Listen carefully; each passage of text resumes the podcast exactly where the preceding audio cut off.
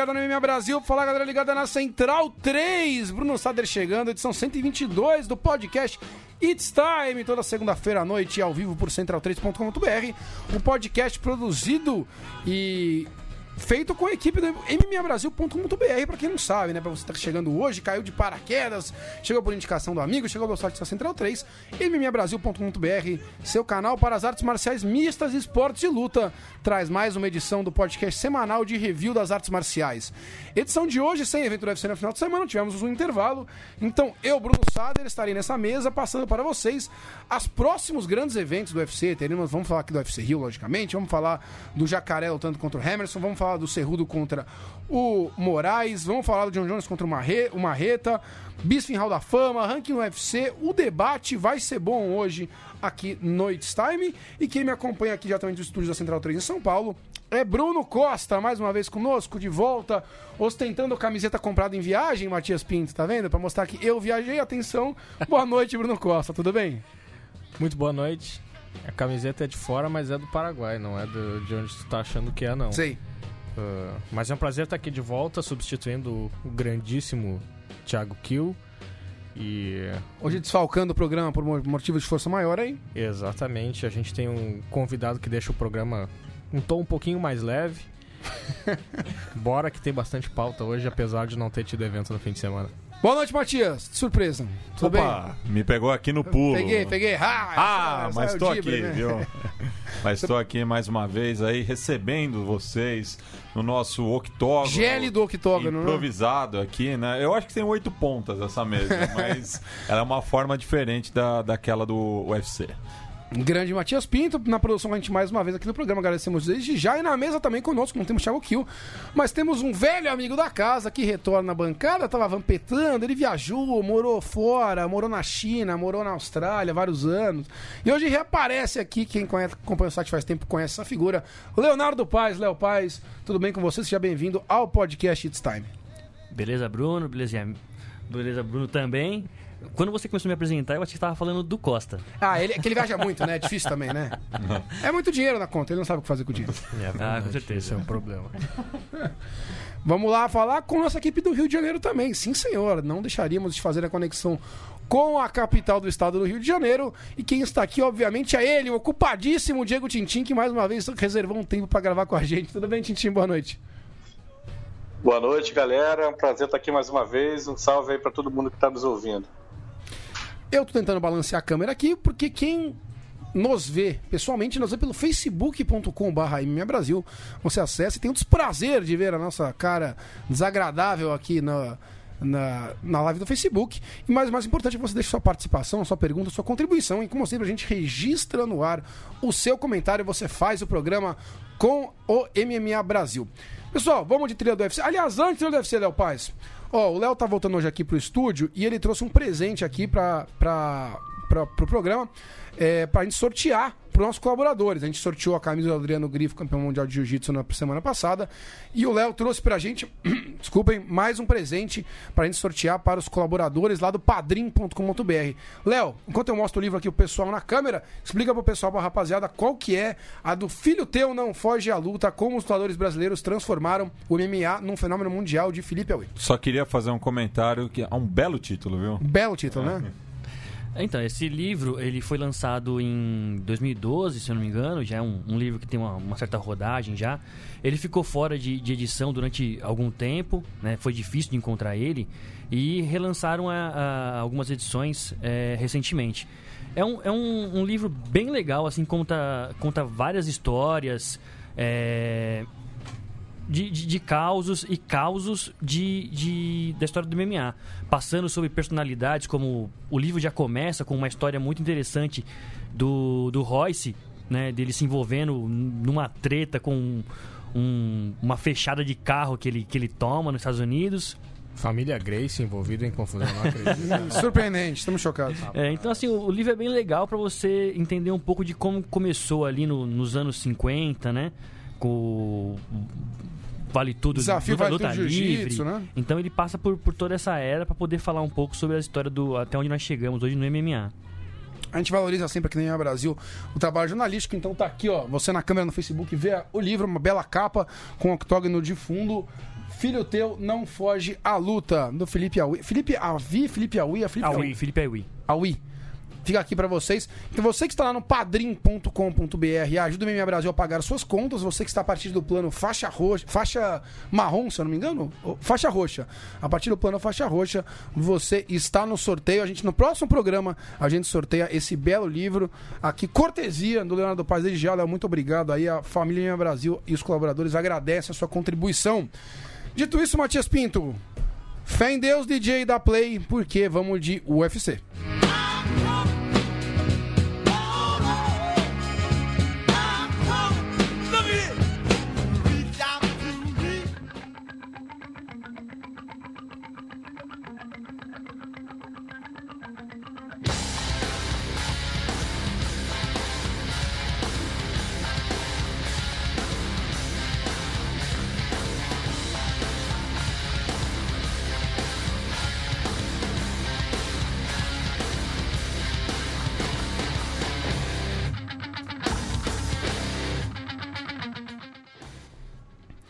Vamos aqui registrar a primeira participação de quem já está com a gente. É, ô, alô, Rafael Oreiro. O Costa tá muito escondido da câmera. Vamos tentar melhorar aqui a câmera. Ele ficou escondido mesmo. É que ele é tímido, Bruno Costa. Vem pra cá, o Bruno Vem pra cá, o Léo Paz, Bruno Costa. Vem pra cá os dois aqui. Pode deixar. Pode ir pra cá. Matias, vê se você consegue enquadrar todo mundo aí. Boa noite, Marco Antônio. Boa noite, bancada linda. É, Sinta-se abraçado. Diego Azevedo, boa noite. Ligado direto de Aracaju. Aracaju que tá com uma temperatura amena nessa época do ano. Aracaju deve estar uns 32, assim, né? Que é a época que tá mais tranquila. N- Sergipe, o Nordeste do Brasil, com a gente, como sempre. Vou deixar a participação, a gente vai. é, Registrando seus comentários no ar, deixar comentário, abraço, crítica. Ô, Bruno, não tem mais espaço pra fake news no Brasil? É, Diga, Matias. Aracaju tá 28 graus. 28 graus, olha lá. Mas aí, 4 graus tá na margem de erro, né, Matias? Você- Se for pegar a margem de erro desses programas, desses institutos aí, qualquer coisa na margem de erro. Pessoal, antes de fazer o debate propriamente dito, Tintim, Bruno Costa, Leonardo Paz, eu queria trazer para vocês aqui o, o- Não um destaque negativo aí, mais ou menos. Na verdade, não é um destaque positivo, né? Não dá pra falar isso. A gente acabou de mostrar aqui um trabalho jorna- jornalístico legal do Felipe Avi, do, do, do Filho Teu Não Foge à Luta, né? Mais uma vez aqui na câmera. Livro muito legal, com histórias muito legais. E as- só que não é sempre que a imprensa vai bem, né? E aqui, eu, quando tem destaques negativos, eu preciso criticar no ar. É, uma coisa muito séria que as pessoas acho que não entendem ainda a repercussão disso. Mas o Sport TV globo.com, né, via canal Combate aí, faz uma matéria e é o seguinte manchete: John Jones atende pedido e aplica mata-leão até desacordar fã em evento da Alemanha. Campeão dos meio pesados participa de feira fitness e arranca risadas com brincadeira inusitada. É, assim, é, uma é um despropósito, é uma vergonha em todos os sentidos essa notícia e é um erro tão grande de todas as partes. Mas o, o problema é de que quem deveria ter o conhecimento não explica o porquê, porque isso é um absurdo. Porque o fã é um idiota completo de pedir pra ser estrangulado até desmaiar. O John Jones é um idiota completo por fazer isso. Provavelmente não seja nenhum fã de MMA, na verdade, cara. Isso, um cara conhece o John Jones pelo nome dele, de repente. E, e, e aqui, Bruno, por que, que ele é um idiota? Pô, é aquela coisa de apagar até desmaiar e depois o cara acorda, é uma brincadeira. não é uma brincadeira, mas acontece muito em treino de jiu-jitsu, isso é normal. A gente já explicou aqui no podcast, mais de uma vez, no site, inclusive, de que o estrangulamento até o, o- o rival apagar é uma coisa muito séria e que pode ge- gerar danos e sequelar as pessoas. Não é comum que aconteça, até porque quando as pessoas desmaiam, a pessoa costuma largar imediatamente, mas pode acontecer, depende de pessoa para pessoa. Você corta a oxigenação ah, dos órgãos todos e você pode ter sequelas com esse tipo de brincadeira, como divulgou aí a- a- o jornalista. Então, assim. O fã ser um idiota completo, tá no, tá no script, eu acho. Isso, tá- o John Jones é um idiota completo, eu acho que ninguém vai discutir isso, a gente não só por esse exemplo. Agora, não pode vir o Sport TV, Globo, Combate, que o grupo, pegar e fazer uma notícia dessa. é, campeão dos meio pesados arranca risadas com brincadeira inusitada. Não, ele é um idiota completo que fez algo despropositado, que pode gerar sequelas pra sempre na pessoa. Ele, como atleta, deveria saber isso, porque vive disso. E o jornalista devia saber muito mais que isso. Então, a matéria é assinada por redação, não tem nome de ninguém. Ah, e só mais uma coisinha, tu falou que realmente acontece em treino de jiu-jitsu eventualmente, mas primeiro, não é de forma proposital e feito como uma brincadeira. A pessoa tá treinando e de repente não quer bater, acha que vai resistir. Como É, numa luta, né? Exatamente, e vai aprendendo a partir daí qual é que é o ponto de resistência que tem ou não. Então, assim, acontece durante a prática de um exercício, é uma galera que normalmente está um pouco mais acostumada àquele, àquela movimentação, e não um fã contra um lutador de MMA profissional, preparado, um atleta de alto calibre que deve pesar aí 105, 110 quilos em um período fora de competição. Uh, Um negócio realmente perigoso, um completo babaca. O John Jones também teve um episódio na semana passada. Ele estava dando uma entrevista promovendo a luta dele contra o Thiago Marreta, que vai acontecer em Pauta de hoje, ano. essa discussão nessa luta. Exatamente. E o- um retardado também, me desculpa, não é a palavra correta, mas uh, um Imbecil. dos- é um imbecil, um dos apresentadores do Asno. programa diz assim: ah. Uh, dá um soco nesse rapaz aí que tá do teu lado, que é um, um outro apresentador também do mesmo programa de rádio, e fala assim: ah, dá um soco nele com toda a força que tu tem, só pra gente ver o que acontece. E o John Jones aceita, então a gente vê assim: é um cara que tá O que fazendo. aconteceu, esse só tipo por de curiosidade? brincadeira. Ele dá um soco numa curta distância no cara e, obviamente, o sujeito urra de dor. Tem- Mas assim. E, e- e tem uma ótima, eu não quero tomar tempo da pauta com isso, mas tem uma ótima que é o, o Deontay Wilder, campeão mundial peso pesado de boxe, num programa em inglês, ele tem um mascote de, uma, de, uma, de um patrocinador e o, masco, e o apresentador fala, vai dar um soco no mascote, tá com a fantasia zona pra ver o que acontece. E o Deontay Wilder vai dar um soco com tudo no mascote. Essa do e, Wilder e, é e é um mascote, é e é um verdade. mascote gigantesco, não dá pra você muito ver onde tá a cabeça, ele meio que dá altura no peito, mas era onde estava a cabeça do cara. Eu- eu- Ele destrói o mascote. Eu- mas eu- assim, eu é lembro- engraçado, mas o mascote foi pro hospital. mas, Foi mas, desgraça completa. Foi mas da daí- o Anthony Joshua. mas daí falta né, a consciência do próprio atleta. Né? Eu- eu Isso, lembro uma exato. vez o João Gordo, no programa que ele tinha na MTV, que era o Gordo Visita, ele vai até Salvador onde encontra o Popó, né? Aí ele fala: É, Popó, vai aí, me dá um soco. Aí o Popó, não queira, João, não queira. Até porque o Popó é baixinho, acho que o João Gordo olhou e falou: Ah, deixa esse baixinho me dar um soco. É, mas episódios assim Bruno. é normal acontecer. O, o próprio Overeem participou de, de duas, se não me engano. Que ele deu um soco no estômago de, uma, de um cara e ele chutou a menina. Excelente, excelente. É overeem muito equilibrado. Bruno, Fala, Tintin. é, teve um episódio também na- no jogo do, do Pro Bowl da NFL também, que o, um, um ca- um cara de defesa lá deu um teco no mascote também, no cara vestido de mascote. Acho que quebrou não sei quantas costelas lá do cara, o cara foi parar no hospital também, é uma parada bizarra.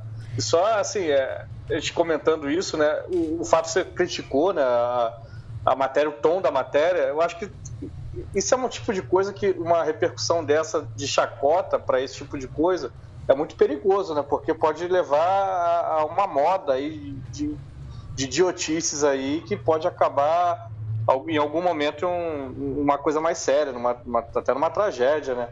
É, imagina o próximo evento aí do UFC no, no Brasil, em vez daquela fila para tirar foto no cinturão, a fila pra, de idiota Pra tomar soco, né, do no Anderson Silva.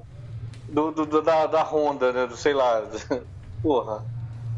Não dá, né, cara? Concordo, nunca duvide da burrice alheia. Tintin, aprendi essa com a vida cada vez mais me ensina isso. Enfim, só queria registrar aí, fica esse destaque negativo pra todos, pro fã, pro John Jones, pra cobertura feita aí pelo combate dessa matéria. Espero que também percebam a mancada. Boa noite pra Felipe Biancardi Justo. Feliz pela presença do Leonardo Paz na bancada.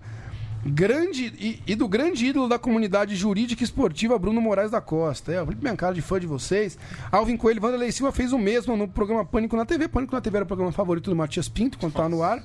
É, o Vande também não é conhecida pelo seu QI avançado, né? Mas um abraço pro Vande que nos escuta certamente. É, e, e sempre bom que ele, na verdade, com o QI pouco avançado dele, ele escolheu a profissão correta para pós-MMA e tentou concorrer agora ao cargo de deputado federal. Ah, com certeza. Infelizmente não foi eleito, ele Uma merecia estar na bancada lá em Brasília. Uma pena. Ia adicionar muito, com certeza, as, as disputas do, do Bancada Nacional. Pauta de hoje, senhores. Vamos começar por ordem, cro... Alô, ordem cronológica de lutas agendadas para o futuro próximo. A primeira delas vamos aqui debater foi uma mudança de luta que aconteceu recentemente. O nosso Ronaldo Jacaré ia enfrentar o Ior Romero, uma, pô, uma luta com uma grande expectativa, onde havia ah, muito, muito ah, clima de revanche pelo que aconteceu na última luta deles, toda a polêmica que sempre teve do Jacaré com o Romero, mas para surpresa de ninguém, uma das duas partes caiu da luta, no caso o Romero, e o Jacaré vai enfrentar o Hermansson, que vem de vitória, o sueco, nesses últimos eventos do UFC, foi no último. O Hermansson, no acho que foi no último, último, foi né? último, Foi foi. uma vitória, uma vitória Contra o Dave Branch. uma vitória boa e tranquila e rápida dele, nem se lesionou, gastou um minuto, pegou numa guilhotina, Isso. acabou a luta. Tá, estará de pé contra o Jacaré.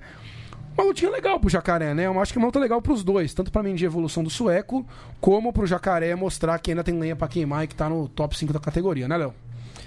É, eu, eu, acho, na verdade, que o, o ele é um lutador tá um, um pouquinho abaixo, né? Ele tá, tá subindo agora, ele era o 14 até vencer o, o Branch. É, só que o Jacaré ficou meio sem opção depois que caiu a luta. Então, assim, pra, ele optou por não ficar parado, o que de repente a idade dele não permite. Então, eu acho um, um- um adversário na, na altura ali pra poder fazer um dinheiro e se manter na ativa e ver o que, o que dá. É importante garantir o cheque de pagamento pra ele. Você gosta desse embate, Diego Tintin? Gosto, gosto sim. Acho que o, o Jacaré, depois dessa vitória sobre o Weidman, né, deu uma revigorada aí. Parecia que estava já pro, caminhando para o fim do, da carreira, mas né, já, já merece aí, tá, tá, tá nesse bolo que vai é, escolher um, um desafiante futuro. Acho que o, o é um bom teste, principalmente depois que a, a luta com o Romero não, não pôde ser, ser concluída e ficou sem muita opção, né? E o Hamilton é um, é um lutador que vem numa crescente, é um cara fisicamente muito forte, muito explosivo, é, tem um certo background técnico ali de luta agarrada né, no wrestling e bate forte, se movimenta bem, é um teste muito interessante, sim. E o Jacaré, pra você, essa luta deu o mesmo impacto do que seria uma vitória contra o Romero pra você, Bruno Costa? Ou pra ele é mais numa linha de é o que tem pra hoje, não vai mudar muito a vida dele? Não, é o que tem de melhor à disposição no ranking, que ele ainda não enfrentou e disponível para essa data. E é importante para ele porque provavelmente uh, ele precisa do, do contra-chequezinho dele ali. Então, uh, aproveita, se mantém ativo, faz um main event do UFC e se vencer, provavelmente garante o posto de próximo desafiante ao cinturão do peso médio. Importantíssimo para o Jacaré essa vitória. Bruno Lima pede um salve, um salve pra você, Bruno Lima, Marco Antônio de Santa Catarina, sempre com a gente. O Bernardo Oliveira, o João Gordo pipocou pro dado do Labela. Eu não vou entrar nesses temas aqui, você joga no YouTube e descubra o que, que o Bernardo Oliveira tá falando. Grande Cássio Coutinho, chegando atrasado diretamente do local de sempre, Rio de Janeiro, bairro da Penha. Um abraço pra Penha, pro Cássio Coutinho. O Alvin Coelho vai bem, eu esperava que o Jacaré fosse enfrentar o Camose pela vigésima vez. Eu também esperava. Esperava. Ia ganhar a vigésima vez pro Katagatame. Isso, e agora tinha que tentar fazer em 22 segundos para conseguir superar. Ou, ou podia pegar o irmão, né? Pra diferenciar um pouco. É, eu acho Ah, que- mas o, o Brian é muito ruinzinho. E é meio médio, né? Grande abraço pro Diego Silva, pro Thiago Luiz, com mais uma noite com a gente aqui. É... Bernardo Oliveira marcou aqui o Chris Camoso e tudo mais. É, Quando, quando o Cris Camoso é o melhor da família, é porque tem um problema aí, né? é, Alexandre Matos, que não tá com a gente hoje, defende que Chris Camoso foi injustiçado, hein? Que era material pra ser campeão, hein? Brincadeira, obviamente, né? Não é.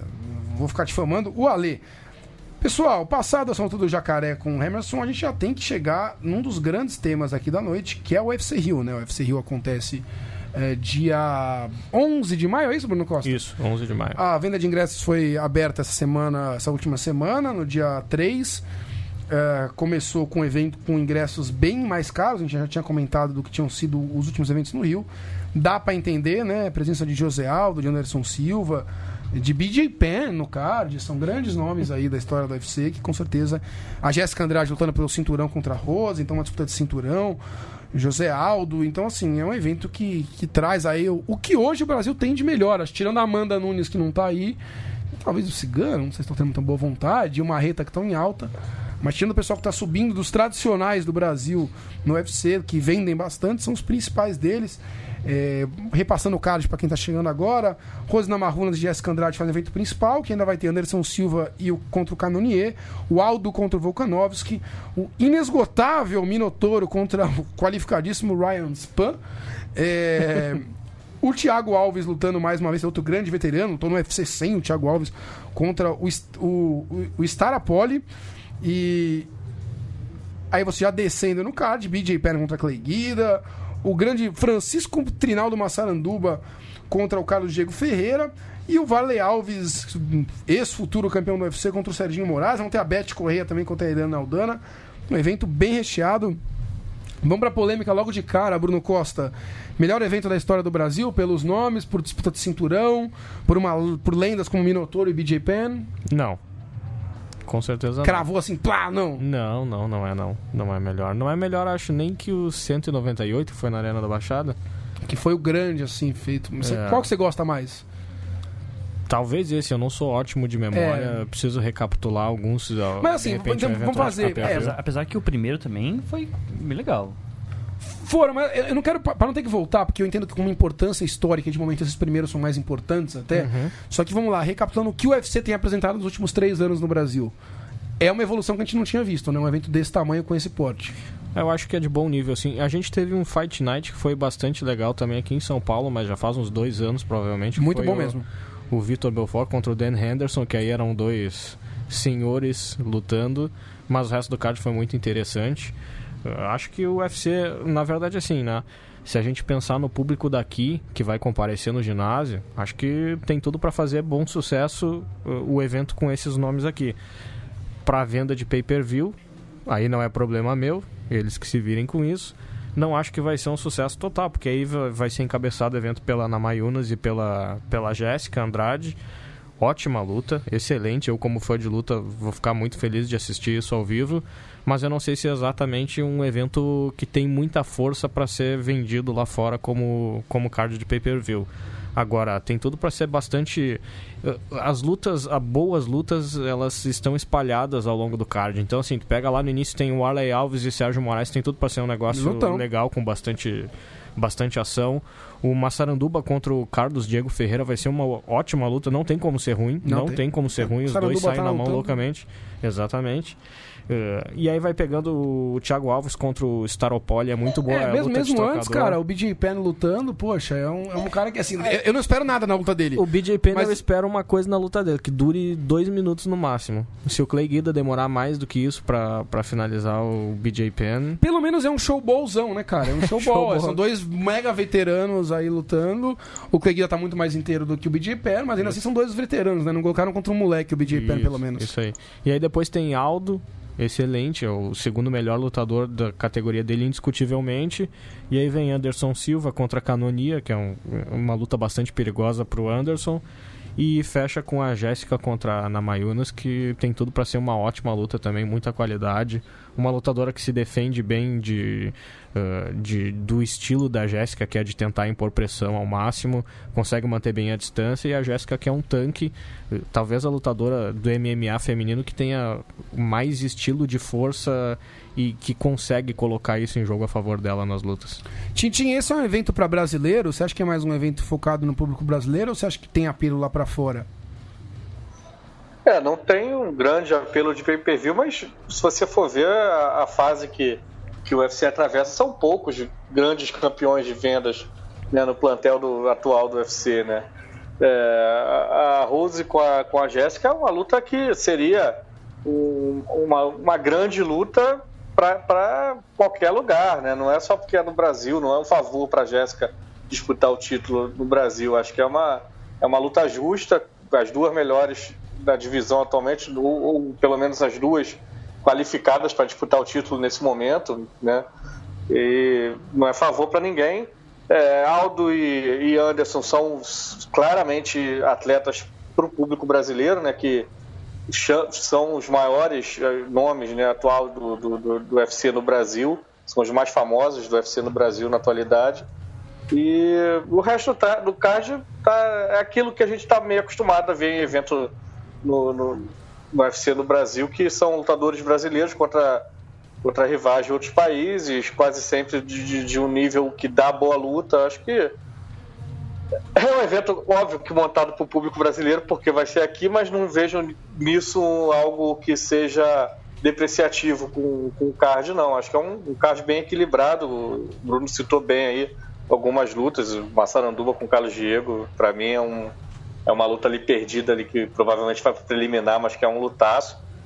E esse, esse rapaz que vai lutar com o Thiago Alves, o Staropoli, é, é um argentino que se apresentou muito bem na estreia dele no, no evento lá na Argentina. Né? Estou desde de esse evento muito curioso para ver a próxima luta dele, que ele realmente lutou muito bem. Vai pegar um veterano aí de muita experiência, mas com o corpo um pouco já combalido. Estou bem ansioso para ver essa luta. E né, nomes como Minotouro, o BJ Penn, que estão aí no final de carreira, mas são, são lutadores que, que você sempre tem prazer em assistir, né? Você está vendo ali a história, o cara histórico. É, por mais que não esteja mais no melhor, melhor da sua forma, mas ainda são, são caras que você fica até emocionado ali de ver lutando. É, o Marco Antônio comenta, esse card do Rio não é melhor nem que o Fight Night de Fortaleza desse ano. Eu discordo aí, porque eu acho que assim, a luta que mais me anima, Léo Paz, é José Aldo e Volkanovski. Eu não sei vocês, essa luta pra mim, mais do que a de cinturão, me anima muito essa luta. Pelo nível técnico dos dois. Não, só, só, ô, Oi, Bruno, Tidinho, só, essa aí, só, só essa luta e a luta da Rose com a Jéssica, já, já troco todo o card de Fortaleza Por essas duas, já. exatamente, exatamente, exatamente. Léo Paz, o que, que mais te anima nesse card? É, lógico que a gente tem nomes históricos como Anderson Silva, mas aí tem o Aldo contra o Volkanovski, um aquele choque de gerações que a gente sempre destaca aqui. O Aldo tentando se firmar, o Volkanovski tentando se firmar ele como um top 5 de vez. É, você tem a luta de cinturão, finalmente a brasileira ah, pode, pode chegar no. Uma brasileira com destaque, né? Porque a Amanda, infelizmente, fez um card aqui no Brasil que não encheu o ginásio lutando pelo cinturão. O que, que você espera desse card pra vocês, pra você? O que, que é o grande destaque?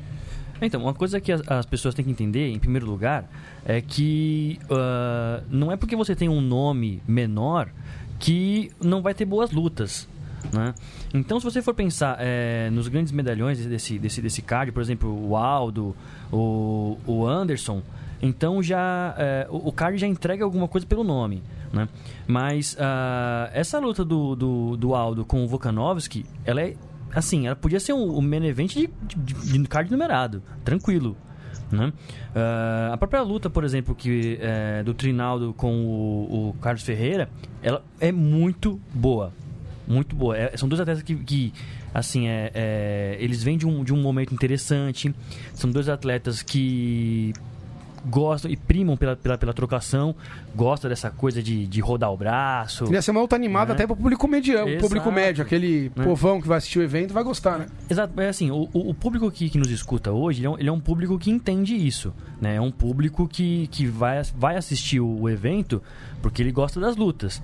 É, em, contrapartida, tem outras pessoas que, que preferem um, um card mais recheado, por exemplo, como o Anderson Silva ainda vende aqui no Brasil, né? Ah, mas eu acho que ah, ah, esse card está bem interessante pra gente poder acompanhar e ver umas lutas bem legais. É, o Thiago Luiz coloca o Aldo é veterano, mas não é um cara velho, é 32 anos só. É que, Thiago, tem aquela coisa, não é só a idade, né? É rodagem, a quilometragem, a quantidade de luta, a quantidade E é de soco muita luta cara. de, de cinco rounds, né? Muita luta de cinco rounds, muita luta pancadaria, desgaste no corpo, então. E isso que complica. Às vezes o cara chega numa idade mais nova com um dano muito grande no corpo do que um outro cara que chega. Às vezes. Tem um Damien aí lutando com 40 anos de idade, mas que hum, tenta não tomar soco a luta inteira. E tem- ganha a luta sem dar um soco e sem tomar um soco. Então. É, é bem diferente aí essa questão da- do- dos anos que representaram exatamente o desgaste. Um grande abraço para Davi Carvalho, assistindo. Conhece o Davi Carvalho, o, Léo Paz? Ah, hoje o Davi, assim, só pra fazer um jabazinho rapidinho, o Davi hoje ele, ele tá capitaneando um, um outro podcast no qual eu também venho participando, tá? Que é o Nocautecast. É um, um, um projeto menor do que o do MMA Brasil.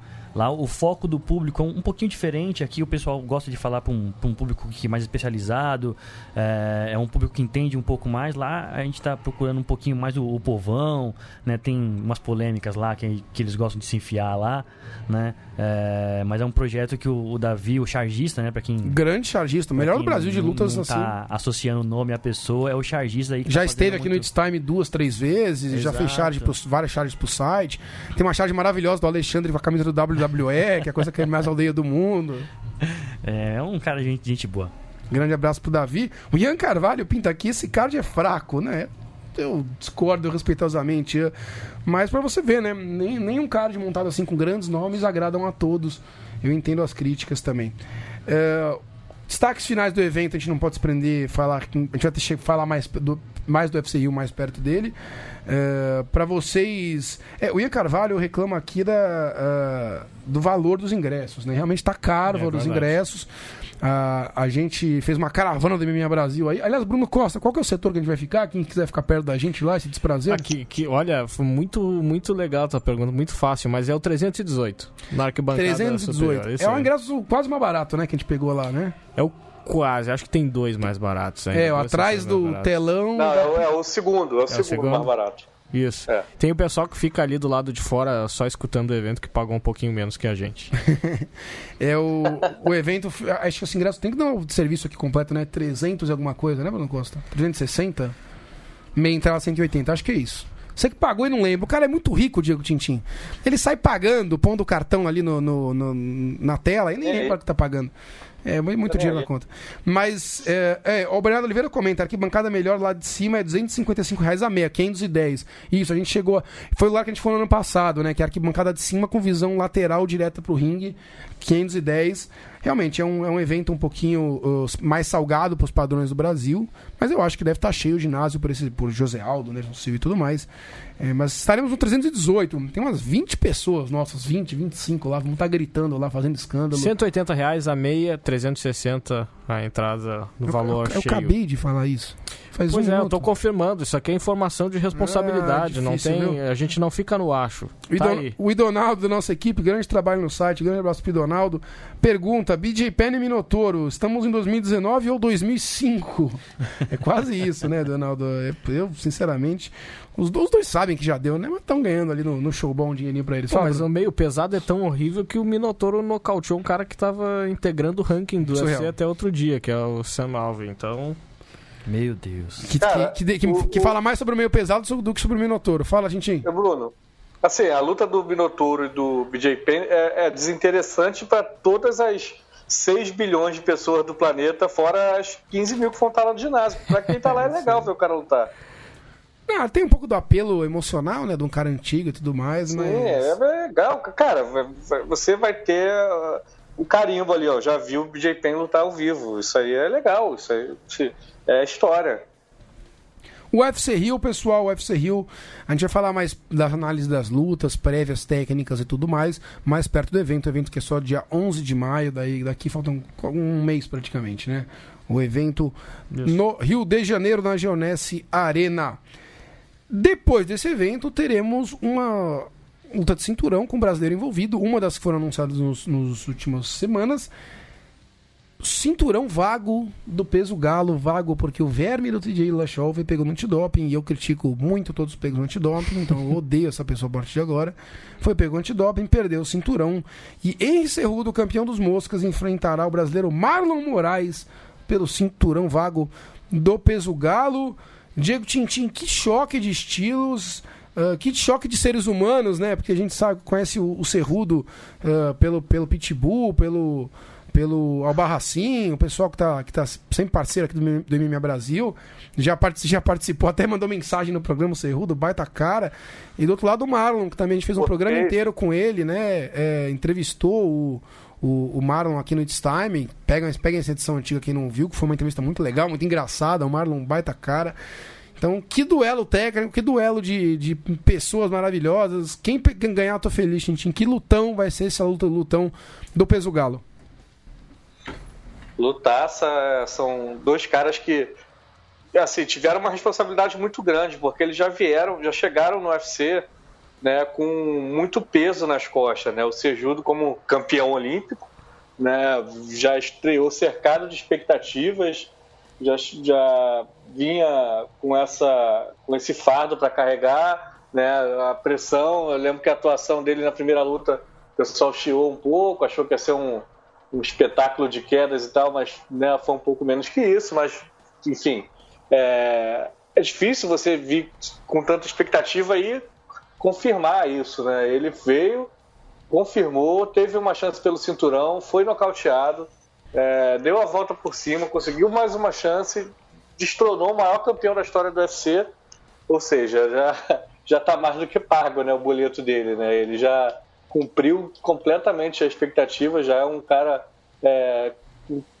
muito respeito aí no mundo da, das lutas, principalmente por, por vir do- de um, de, um, de um sucesso tremendo de um outro esporte e conseguir atingir o ápice também no MMA. E o, o Marlon era campeão do WSOF, não era tão conhecido do grande público, mas entre para torcedor mais, né, mais fã ali, fã mais radical e a própria cobertura da imprensa, e- enfim, era um cara com muito prestígio. Também veio no UFC, veio pro UFC, perdeu a primeira luta pro, pro Rafael numa Polêmica. numa decisão meio controversa, polêmica, e conseguiu também com isso juntar forças e dar a volta por cima. Chega agora na decisão de título após uma sequência espetacular ali de nocautes, né? A última justamente vingando essa derrota pro Rafael. Então é um duelo de dois caras que estão acostumados com, com pressão e fazem do, do octógono ali um lugar é, muito confortável para eles, né? E isso é, é bacana, um confronto de estilo aí bem, bem intri- intrigante, né? Um wrestler muito muito bom e que, que desenvolveu um jogo em pé, um- uma técnica de boxe, movimentação muito de alto nível contra um, um artista do nocaute ali, um cara que baila no, no octógono, que, que tem um poder de nocaute imenso para essa divisão. Então é uma luta aí que vai vai me deixar ansioso aí por um bom tempo até chegar ao horário do, do combate. Olha, com a gente aqui. Eu gosto da equipe do MMA, Brasil, porque eles eh, pedem folga e aparecem depois no programa. Então o Thiago Kill tá aqui nos comentários, dando de abraço assistido pro, pro Kill. Renata Aimoré com a gente, hein? Falando em equipe do, do MMA Brasil, um grande beijo pra Renata. Renata, quando tu tá devendo participação, faz um bom tempo aqui no podcast. Quando tiver aqui por São Paulo, quiser passar no estúdio, se quiser entrar por Skype com a gente, por favor, mande um alô aqui, com certeza será muito bem-vinda novamente ao podcast It's Time. Um grande beijo para Renata. O... Vamos entrar na sua pergunta já, Bruno Lima, aí do comentário do Ian aqui também.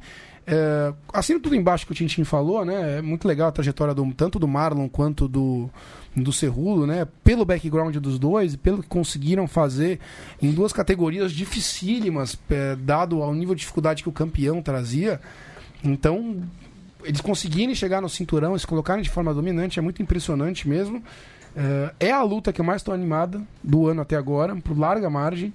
E só tenho preocupação se o Cerrudo não vai ficar pequeno pro Marlon. O Marlon não é gigantesco como o peso do galo, Bruno Costa, mas eu tenho medo da diferença de tamanho ser um diferencial para o jogo de pressão de wrestling do Cerrudo. É, o, na verdade, sim, né? O Cerrudo não era um peso mosca gigantesco, apesar de ter tido alguns problemas em algumas ocasiões para bater o limite do, do peso mosca. Ele sempre foi forte. É, sempre foi um cara muito forte, mas ele não é gigantesco. Ele vai ficar um pouco menor, sim, do que o Marlon, não tem nenhuma dúvida disso. Uh, mas vamos ver. Ele, em compensação, pode ganhar ainda mais gás se é, se é, que é possível que isso aconteça. Um cara que ficou uh, quicando na ponta do pé e, e colocando pressão como ele colocou contra o Demetrius Johnson. Uh, então, É, assim, e, e aqui vamos vale ver. um, um comentário aqui. O Ian Carvalho falou: pô, não era normal esse gasto ter de Lachol pulando cinco rounds, foi pego no antidoping, é óbvio. Cara, tem atleta que tem preparo físico pra É. pular na ponta dos pés cinco rounds e nunca foi pego com nada. E o Cerrudo é um cara testado em nível olímpico, né? Então, Não, a vida inteira. Especialmente nessa faixa de peso, é um pouco mais normal. Os caras são mais Muito hábeis, leves. É, eles são Zero gordura cor- corporal. Isso, são mais técnicos, são mais ágeis, eles são mais completos.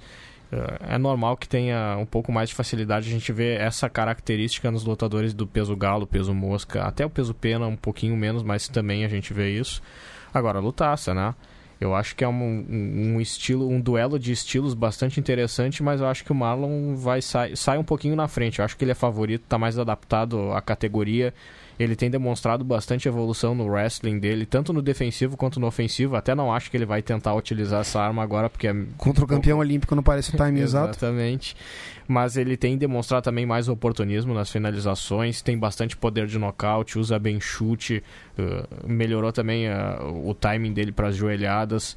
Uh, o boxe dele está mais afiado também, demonstrou na última luta contra o Rafael, utilizou bem o jab.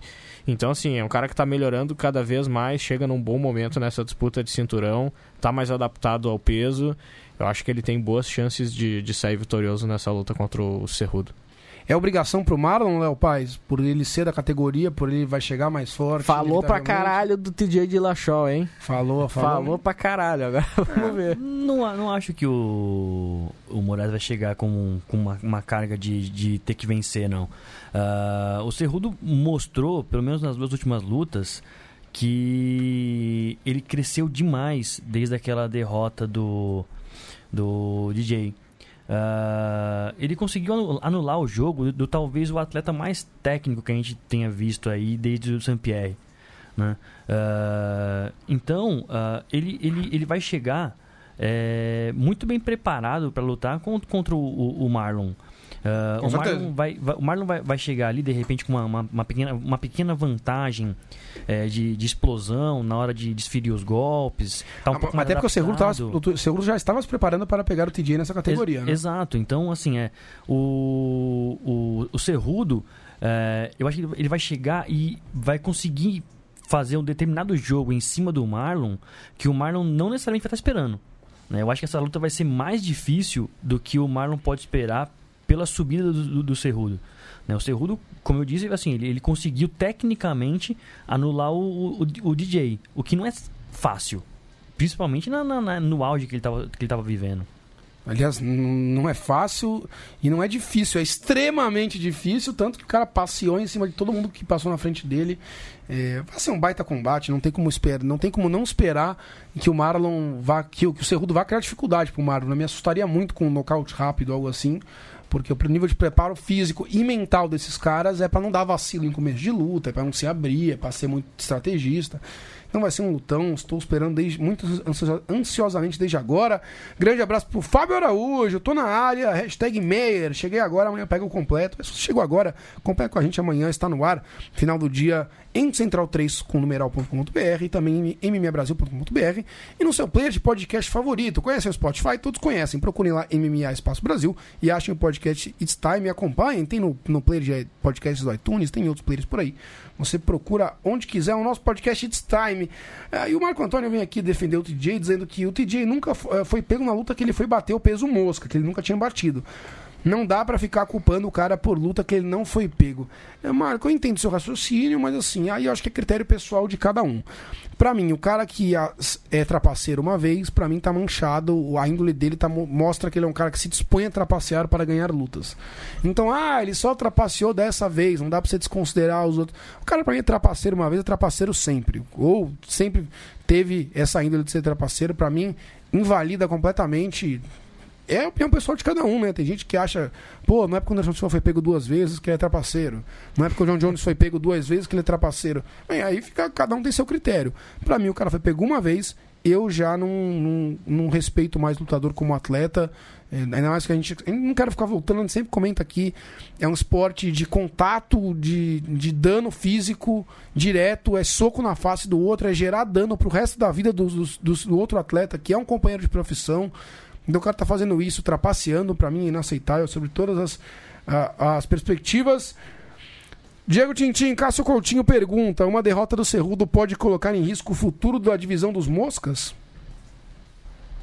Acho que já tá em risco, né? Eu acho que até uma vitória também coloca. Eu acho que qualquer coisa, uma vitória, uma derrota, um empate no contest, a categoria já tá em risco. Eles estão demitindo todo mundo que perde, porra.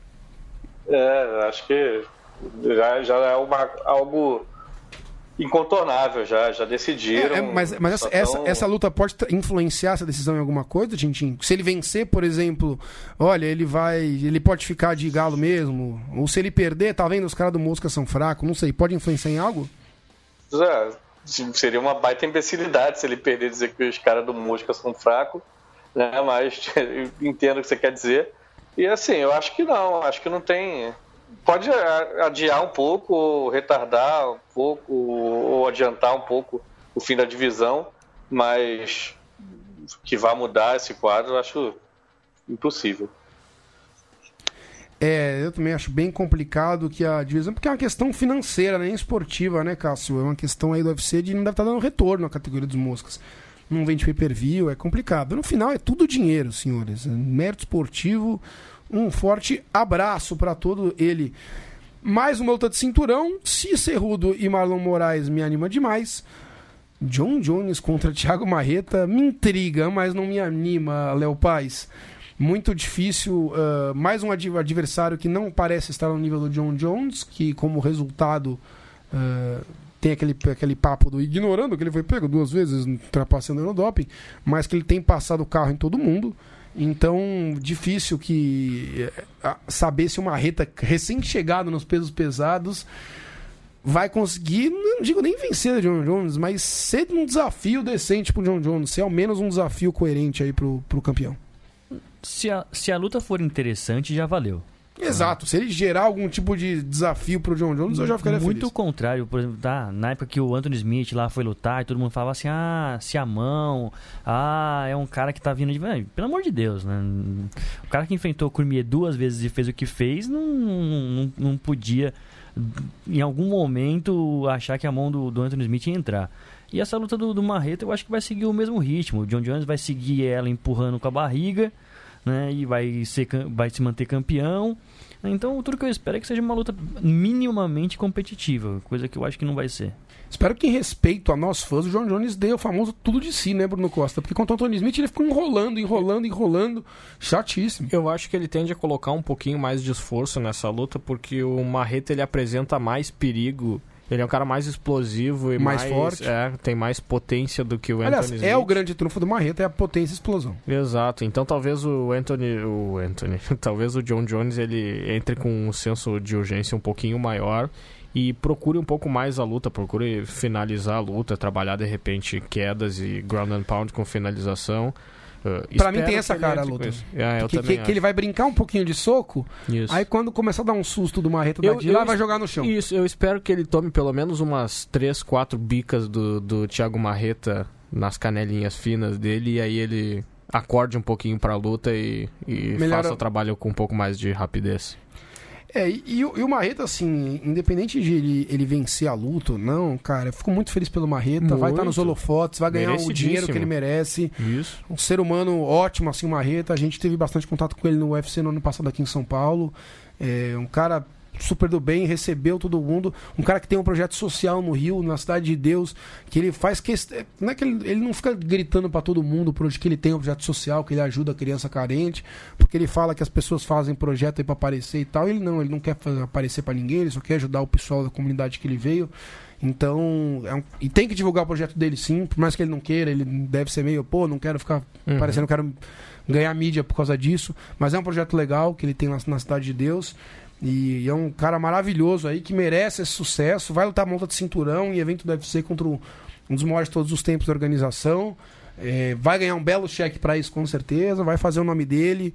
Então, pintar uma zebra seria daquelas zebras nível Matt Serra contra George St. Pierre, né?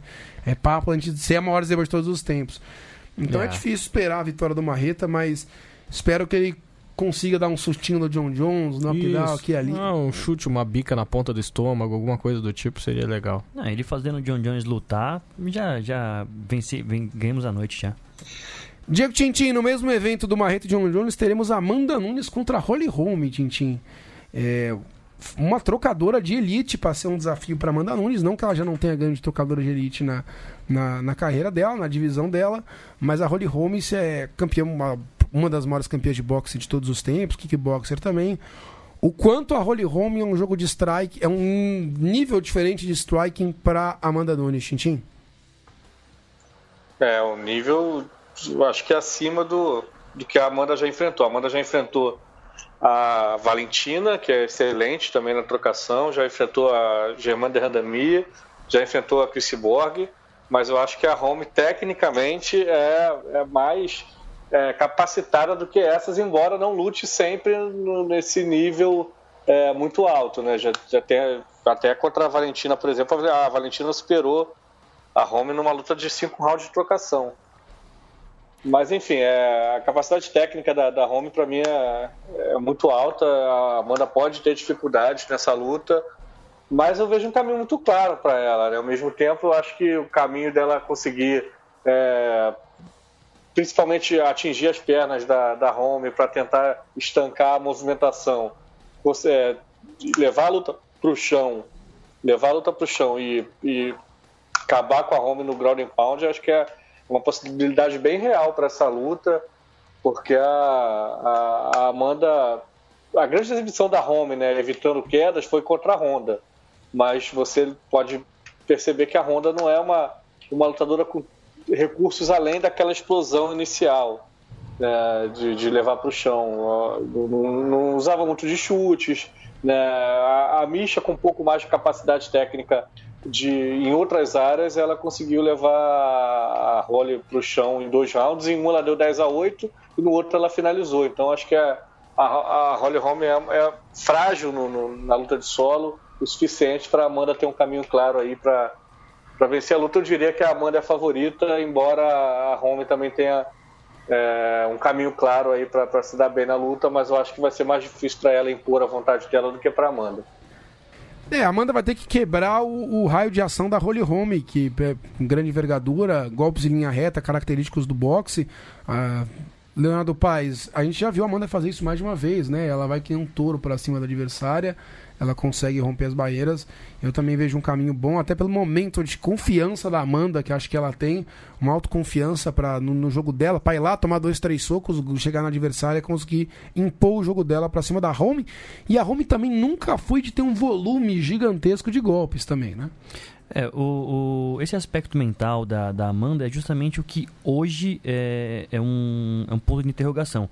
Mesmo quando ela venceu a, a Ronda, é, todo mundo falou dela, tal, ok, mas eu tenho a impressão de que ela alçou um novo patamar agora que ela venceu a, a Cris. É, eu não sei em, em que nível de confiança ou em, em nível de soberba ela vai chegar para enfrentar a, a Home. Né? Ah, se, se ela for essa, essa pessoa que ela sempre demonstrou focada e ela tem o jogo para derrotar a, a Home sim, né? assim como o Tintin falou, é é um, jo um jogo de pressão onde ela, ela pode jogar a home para baixo, ela consegue fazer isso com uma, uma certa facilidade. Né? Agora, depois que ela venceu a Cris, eu tenho minhas dúvidas, porque ela começou a aparecer em muito programa, é, ela começou a dar um pouco mais de entrevista. Desfocou. Eu, eu, eu não sei, porque ah, a gente não, não, não tá ali no lado a lado, né? Então, ah, mas eu, ah, só dentro do octógono... Mas é nível Shogun, assim, é uma semana da luta comendo a carajé na Bahia? Ah, rapaz, eu não sei. Apareceu umas fotos aí Não, ela- dela lá perto da fica- casa dela lá que tá louco. É, ela fica mais no interior da Bahia, ela não, não, não vai comer na, na Batel Grill. Grande é, referências O Shogun, culinárias. inclusive, postou uma foto maravilhosa de 15 anos de, de parceria com a Batel Grill. Alguns tempos atrás, maravilhoso o Shogun. Isso que, é, isso que é patrocínio. 15 anos de parceria, dá pra ver, dá pra notar. É, o Fábio Araújo tá dizendo que a Amanda vai ser jantada, vai dar mole. Não, mas- mas ser jantada é é difícil, difícil, hein? até pelo estilo da Holy Home. O Bruno Lima comenta quem dará mais trabalho pros campeões, né? A Home ou Marreta. Acho que tá bem claro que nossa, nossa linha aqui é, o, é a Holy Home, que tem mais material técnico para trabalho pro campeão. É, O Davi Carvalho manda aqui, por mais que a luta seja bacana e um desafio legal para a Amanda, não aguento mais ver a Holly Home eh, pegando o title shot. Realmente a Home tá sempre. Mas é difícil, né? Porque ela é, ela é muito qualificada tecnicamente, ela tem um currículo muito grande e nas categorias femininas não tem a mesma profundidade ainda das masculinas. Em termos de número de atletas, para variar tanto igual nas masculinas. E mesmo assim a gente vê umas figurinhas repetidas ali nas categorias mais pesadas toda hora, até nas, nas categorias Sem mais contar, leves. né? sem contar, sem contar que essas meninas do peso galo que são um pouco maiores ali, elas têm duas visões para ganhar title shot, né? É, a Holly Holm é uma das poucas que se dispôs a, a lutar contra a Chrissy Borg e levou um title shot dessa maneira. Aliás, dois, porque ela lutou antes contra a Germaine de Randami pelo título do, do peso pena, saiu derrotada e mesmo assim depois teve direito de lutar contra a Cyborg. Que a renda mim também sumiu Pois é. no mapa e tudo mais. Arregou, Sumiu, arregou. sumiu. Sumiu, né? Aquela sumida tradicional, arregada, básica. Muito técnico esse termo arregou, né? Júnior Cigano no evento seguinte enfrenta o Enganu, mais pra frente, mais pro final do, já do, do semestre. Eh, Cigano e Enganu, um, um duelo assim legal pros dois, né? Porque quem ganhar fica bem na volta, né? Os dois chegaram ali no topo da categoria, tiveram derrotas acachapantes, voltaram lá pra baixo, aí ganharam no começo de luta, algumas lutas menores agora, e agora estão na boca pra voltar a ser relevante, pintar de repente um title shot nos pesados, que é aquela renovação maravilhosa nos pesos pesados. É, o Cigano com o Enganu, lógico que ele é mais técnico que o Enganu, mas preocupa, né, Bruno Costa? Essa cara que você fez pra mim agora de. É, preocupa bastante. Se eu fosse um parente próximo do cigano, estaria bastante tenso. E não assim que ele não tenha chance de sair vitorioso. É, é ótimo lutador. Ele tem um jab muito bom, circula no octógono, às vezes não com tanta eficiência assim. Mas ele fica muito exposto porque a gente sabe que não tem mais aquele queixo que. que Não já- tem mais bobo no MMA. dia. Não tem mais bobo no MMA, é isso aí. É, e o Enganu camaronês. é, Sutil. É, ele. é, exatamente, é um rapaz muito delicado. Ele é. É, ele, ele luta brincando, como diria o Galvão Bueno. Não, mas ele. Na ponta dos pés. Exatamente. Mas assim, cara, eu acho que é uma luta bastante perigosa pro Cigano. Se ele ganhar, obviamente se posiciona muito bem, de repente até pra uma disputa de título uh, num, num, num médio prazo ou até curto prazo. Mas é uma luta muito difícil, porque ele. E outro receio que eu tenho é o seguinte: de a luta acabar sendo um concurso de encarado. Os dois preferem ser contra golpeadores. O Cigano até consegue impor um pouquinho mais o jogo dele uh, e preparar com os jabs os diretos dele, que é o, o golpe principal hoje em dia do, do Cigano. Mas às vezes ele se expõe demais e se ele chegou perto de ser nocauteado pelo Derrick Lewis, hum, eu acho que tende a ser um pouquinho mais arriscado ainda contra o Francis Ngannou. É, mas o Derek Lewis propõe um pouco mais de luta, né? O Enganu é meio que um armário que fica esperando pra dar um pancadão. Mas o Derrick Lewis também, se parar pra pensar, ele fica ali, se deixar cinco rounds, ele fica conservando energia até a hora que ele acha que ele, que ele tem o suficiente pra tentar te nocautear em algum momento de explosão durante a luta. Aí ele tenta o chute alto voador. É isso aí. E ele diz que não tem joelho, tem cinco anos e ele faz estrelinha voadora, faz ah, ah, cambalhota ninja. É um animal completo, o Derrick Lewis. Agora é a chance do Cigano de voltar a ser relevante e pedir um title shot, né, Léo? É, porque assim, né? Que, hum, que nem você falou, assim, essa categoria dos pesados, ela é um, um, um mar de nada. É, e o Caim, que era a esperança de voltar, voltou mal, perdeu a luta, né? Exato. Então, assim, é... a gente não, não, não tem muitos lutadores. O- os que têm uma certa relevância, eles ficam se matando entre eles e alguém fica com o cinturão e de repente o, o segundo passa a ser primeiro, o primeiro passa a ser terceiro e fica nisso. né? Ah, e é- essa, luta aí, ah, o- independente de quem ganhe, vai disputar o cinturão. E o, o, o perdedor vai fazer duas lutas e vai se colocar de novo na, na, na- na categoria pra, É pra, verdade. pra lutar. Contra um top 5. Quem tá perdendo tempo nessa categoria é o Steve Miocic, né? Que não aceita a luta contra ninguém, tá adiando bastante o retorno. Já venceu em um passado recente tanto o Cigano quanto, o- quanto o Enganu. É, e- eles estão dando amém, né? Que ele não volta, né? Assim eles Então, podem disputar, pô. Eu achar que você É, ia dá- falar, Bruno Costa, que quem tá perdendo tempo com essa categoria somos nós assistindo. Fala, Titi. Bruno, dá pra dizer. E dá pra dizer que o Cigano é a Holly Holm dessa divisão aí, porque toda hora. ele tá verdade. dando shot, Toda cara. hora também. Puta que pariu. É verdade. Ah, falando nisso, quem tá perdendo tempo nessa categoria? Todo mundo, porque quem vai chegar agora é o Brock Lesnar, que ontem, Meu infelizmente, Jesus. Perdeu o cinturão dele. Acredito que ele perdeu. Perdeu luta. o cinturão. Pra quem não Fique- sabe, ele lutou O Léo Passo evento. tava falando pra gente que é muito fã do Brock Lesnar, ele ficou chateado ontem com a derrota dele, mas agora ele vai poder tentar, de repente, desafiar pelo cinturão do peso pesado do UFC Ah, o meu- limpíssimo Brock Lesnar. É, pra quem não sabe, ontem teve um evento, mais um evento dra- dramatúrgico do, do WWE, né? O Telecat norte-americano, Gigantes do Ringue norte-americano, que é aquele scriptzinho lá de luta de ringue que os caras se jogam, os caras se machucam mesmo lá, se joga de três andares em cima de uma mesa, mas é tudo script, é, eu sempre falo, né?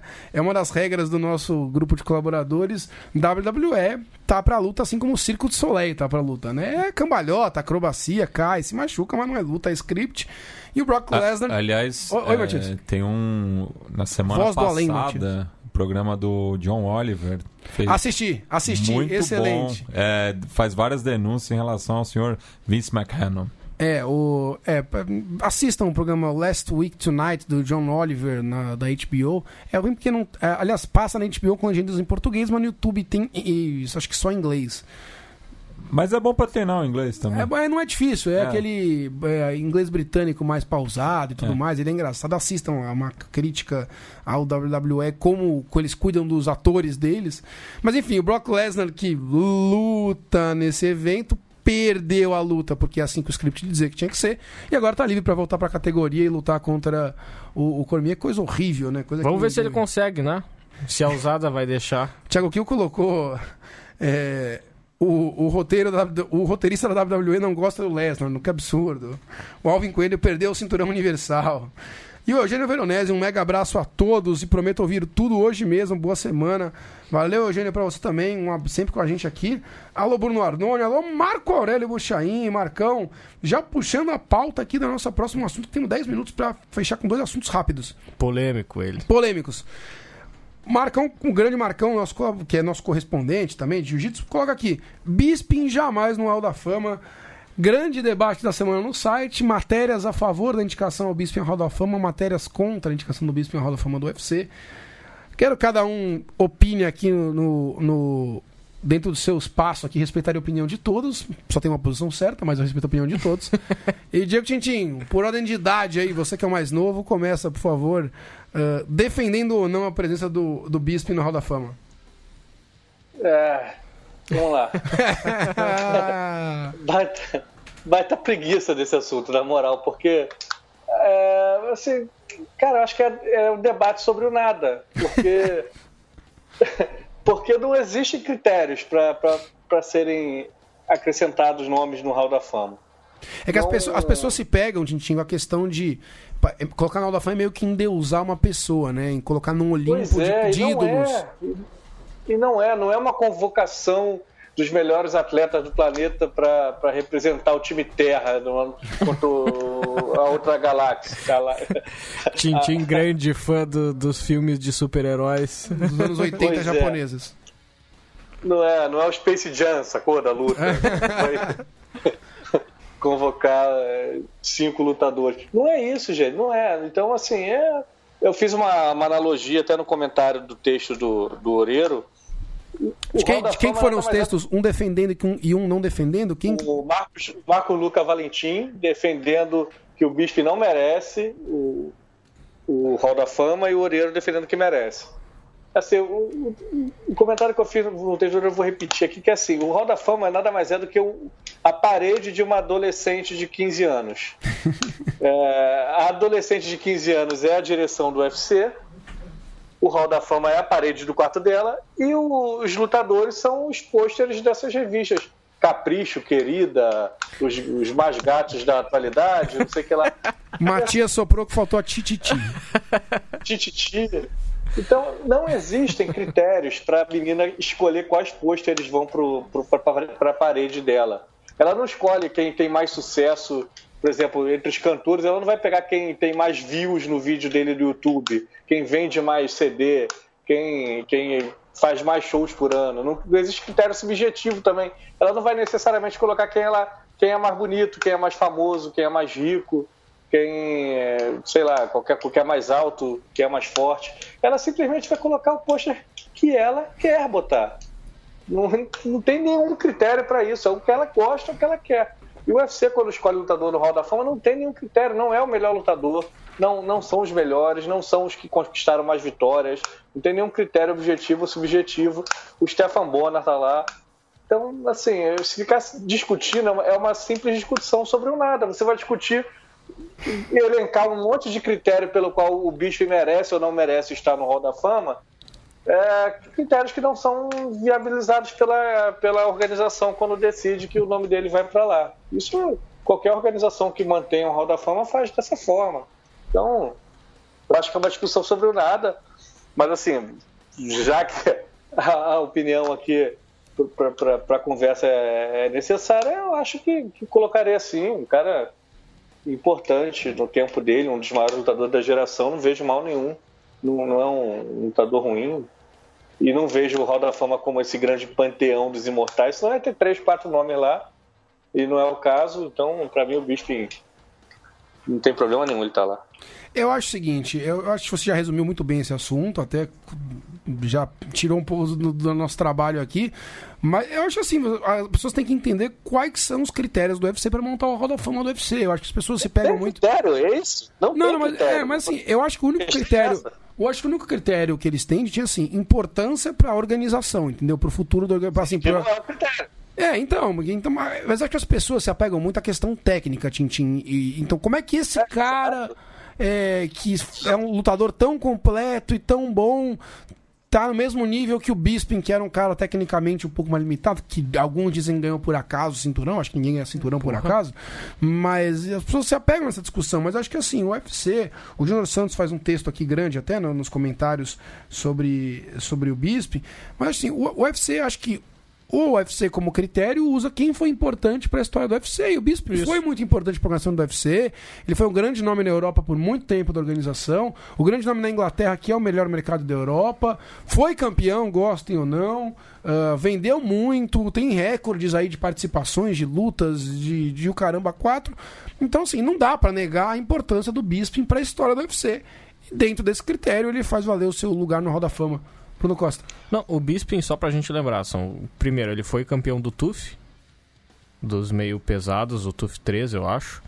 Ele foi campeão do peso médio do UFC, tá? Ele levou um tempo pra chegar a alcançar esse, esse título, mas ele alcançou. O Bisping, ele é o lutador que venceu mais lutas na história do peso médio do UFC, ele venceu mais do que o Anderson Silva lá. Ele é o segundo lutador que tem mais vitórias na história do UFC. Ele venceu menos só do que o Donald Cerrone, que é um maníaco que luta o tempo todo. E ele foi ele foi main event do UFC em quase todos os continentes, em todos os continentes em que o UFC já teve, porque ele já foi main event na Austrália, ele já foi na China, ele já foi Só não teve na África e na Antártida. é, exatamente. Eh, Em todos os outros lugares ele foi main event aqui no Brasil, foi nos Estados Unidos, já esteve na Escócia, na Inglaterra. O cara merece o título, sim. Merece, aliás, ser incluso Alemanha, no Hall da acho, Fama do né? UFC. Também teve na Alemanha. Então, assim, a gente vai começar a falar sobre os feitos do cara. Por exemplo, aqui a gente vai falar, ah, mas nem que ele não tivesse vencido, de repente, o título do, do peso médio. O Demian Maia, por exemplo, não vai merecer uma incursão ao, ao Hall da Fama quando ele se aposentar? É, assim, assim, concordo com o Bruno, concordo com o Tindim.